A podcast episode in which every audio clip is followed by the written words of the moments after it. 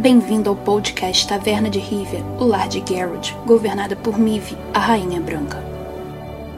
Olá, taverneiros e taverneiras, sejam bem-vindos a mais um podcast Taverna News, edição número 51. Eu sou o Bruno e vamos para as notícias.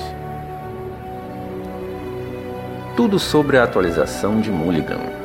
Nessa quinta-feira, tivemos a chegada da tão aguardada atualização de Mulligan, que foi a responsável por trazer um novo ar ao jogo e agradar bastante sua base de fãs, que agora volta a se sentir mais próxima do que nunca do antigo Gwent.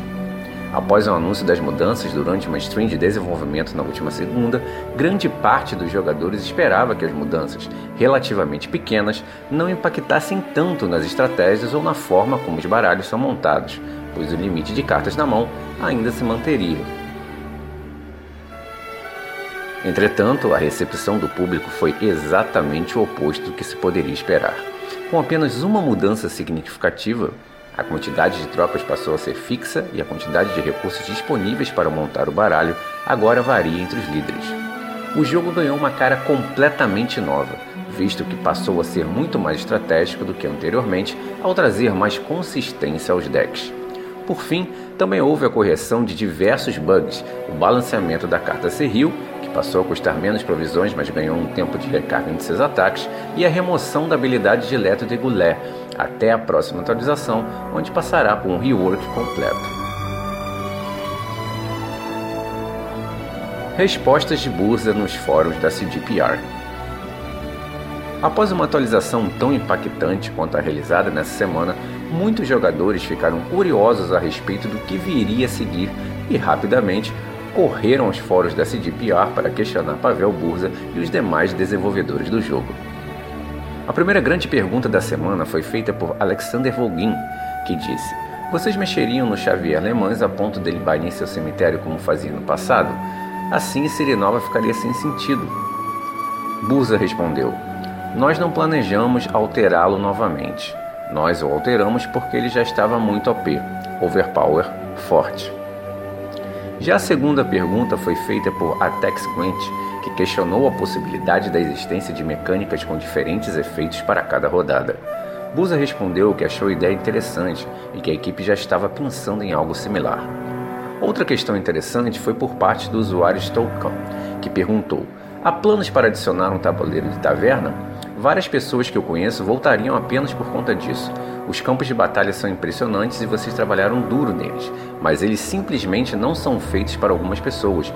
Não as excluas do jogo. Um tabuleiro de taverna não machucará ninguém. Logo, Buza respondeu: Nós levaremos isso em consideração. Também tivemos algumas questões propostas por Neres a respeito de melhorias na velocidade e leveza das animações do jogo. Segundo Busa, a equipe já está trabalhando em novas e melhoradas animações, assim como qualidades de melhoria de vida, mas não há uma data exata para sua chegada no momento. Por fim, um usuário chamado do rádio questionou quais seriam as formas de se obter os líderes que chegarão com a próxima atualização. Segundo o Community Manager, os líderes não serão desbloqueados pela aquisição de Thronebreaker, mas sim através das árvores de recompensa ou ao desbloqueá-las com restos. Oitavas de final da Grand Pack Cup de janeiro. Neste sábado ocorreu mais uma rodada da Grand Pack Cup e nessas oitavas de final contamos com a transmissão de algumas das partidas narradas diretamente por Guantário Korvac através da Twitch e da Streamcraft da XLG. O campeonato ainda passará por mais três rodadas, as quais também serão transmitidas pela XLZ ao longo dos próximos sábados. Segue a tabela de classificados para as quartas de final. Somnas enfrentará João 1. Mateu R97 enfrentará o Sword Master. Phil Vulcan enfrentará o Cabelo Beta. E o Lego Holly enfrentará Von Schwartz. Novidades sobre o desafio das facções.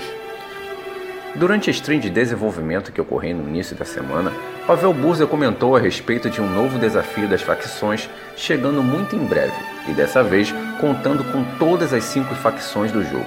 Além disso, alguns streamers populares de Gwent foram escolhidos para se tornarem embaixadores dessas facções. Após ser convidado para ser embaixador da facção de monstros, Ocean Mood, um dos maiores jogadores do antigo Gwent de caçada selvagem, decidiu aproveitar a oportunidade e criou um site onde ensina a jogar com alguns dos líderes e decks de monstros, incentivando os jogadores a escolherem e tentarem aprender a jogar com a facção durante o desafio. O site se chama monsterfaction.com. Tudo aponta para que este seja o melhor desafio das facções que já tivemos até agora, com direito à verdadeira decisão a respeito de qual é a melhor, ou menos a mais amada facção do Gwent.